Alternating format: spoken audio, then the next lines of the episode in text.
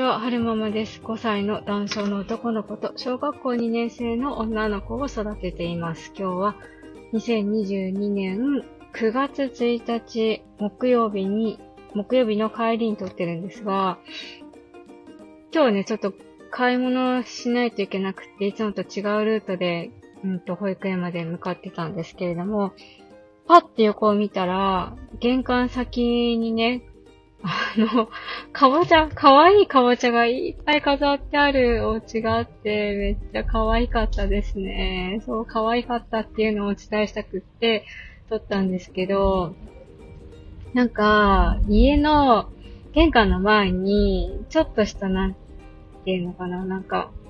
入り口の手前に少しこう、門じゃないけど、なんかこう柱みたいなのが立ってるお家って時々あるじゃないですか。で、その柱のところに何本か柱が立ってあって、ちょっと花壇もあったのかなちょっと高さがあるところがあったんですけど、そこにいっぱいね、かぼちゃが、可愛いいかぼちゃが飾ってあったんです。めっちゃ可愛かったです。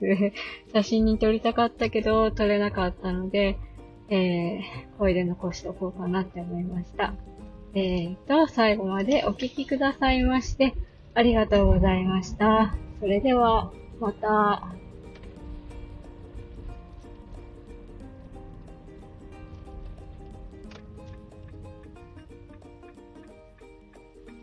保育園の駐車場に来ました。よ。よいしょ。で、明日は、えー、相談員さんと、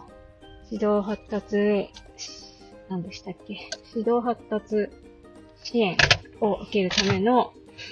いろんな書類を市役所に、えー提出しに行くために、えー、はるくんと一緒に行く予定です。えーと、それではまた